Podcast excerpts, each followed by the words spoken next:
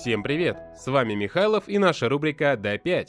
Идея рубрики очень проста. Я даю вам 5 своих наблюдений, а вы дополняете их своими идеями, и у нас получается полезный микс. Я тут недавно нашел для себя онлайн-курс. Тема интересная, полезная, поможет мне прокачать мою эффективность. Купил себе тетрадочку, выделил время в расписании, скачал все доп. материалы. Заряжен по полной, мотивации хоть отбавляй. Прошел первый урок.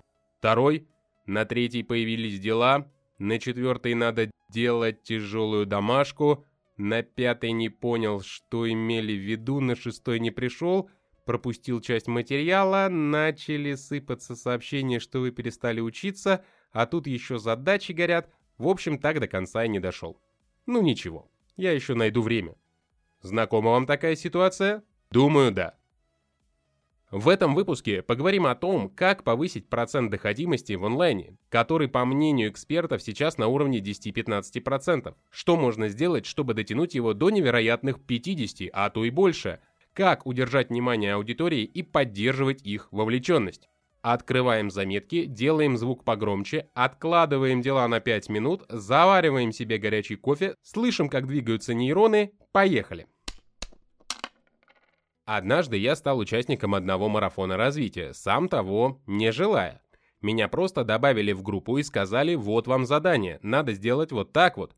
Прикол в том, что у организаторов были два человека с одинаковыми имя фамилии и по ошибке добавили мой контакт. И вот там я поистине ощутил важность команды в процессе. Когда ты ощущаешь, что вы вместе идете, что ты не один проходишь программу, а есть люди, которые заинтересованы, и вы вместе поддерживаете желание и интерес к программе. Нам надо было подготовить визитку команды. Каждый записал короткое обращение в формате вредных советов Остера. Получилось круто. Особенно момент, когда на видео появился участник, который вообще никак там не должен был быть.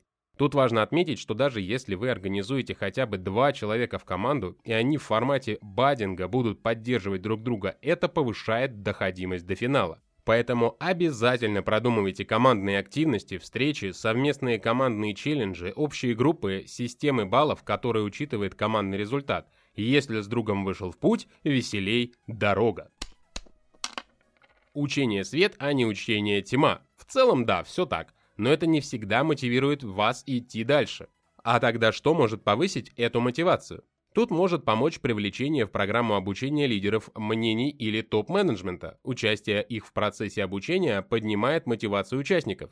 Из последних интересных кейсов это серия подкастов с руководителем. Такое «Радио Гендир с вами» или «Акционер вещает». Можно подобрать интересные форматы для вовлечения топов. Вот парочка. Подкасты с руководителем на тему обучения, где он поделится своими лайфхаками, отвечает на вопросы, Классно, если будет серия на 5-10 минут выступлений. В одном теория, в другом ответы на вопросы, в третьем про внутренние мотиваторы, учиться и так далее. Можно организовать завтрак с лидером, сейчас уже все привыкли к онлайну, а можно вообще лангрита топа и задания, которые он будет потом проверять. В общем, эксперименты с форматами помогут участникам находить себе силы и идти дальше. Ключевое отличие в обучении взрослых в том, что они уже обладают знаниями и опытом а, в этой теме. Некоторые, может, это не осознают, но порой находишь потрясающие примеры, как группа приходит к истинам за счет не только обучения, а за счет совместного обсуждения. Тут простая математика. Чем больше участников, тем больше объем данных, которыми они обладают. В простонародье называется UGC, или по-русски User Generated Content. Дайте группе возможность решить интересный кейс самим и дальше сравнить, как его решили в прошлом. Сколько раз использовали, всегда находятся потрясающие инсайты. Устраивайте мозговые штурмы или мастер-майнды, сессии обмены практиками, поменяйте местами учеников с преподавателем, пусть они попробуют вас научить. Поверьте, им есть чему. Нас порой хлебом не корми, дай посоветовать как надо. Дайте участникам такую возможность. Пусть это желание способствует удержанию внимания. Тут у нас отличное поле для экспериментов. Один из них это P2P Learning, или, как говорят, э, peer-to-peer оценка. Сразу оговорюсь, не всегда подходит, но чаще все же подходит. Тут ведь в чем дело? Когда мы проверяем друг друга, мы сталкиваемся с тем, что одну и ту же задачу можно решить разными путями. Мы смотрим на другой путь и можем внести корректировки в свое решение. Простая анкета с случайным выбором кого оценить, можно докинуть балл, если ты проверяешь работы других, можно сделать это в формате коротких встреч. Тут важно помнить, что надо закладывать на это больше времени и облегчать некоторые задания, чтобы было проще это проходить. Пойду все же возьму пирожок, я ведь сегодня поставил столько пятерок коллегам. Конечно, когда я учусь, это нужно в первую очередь мне.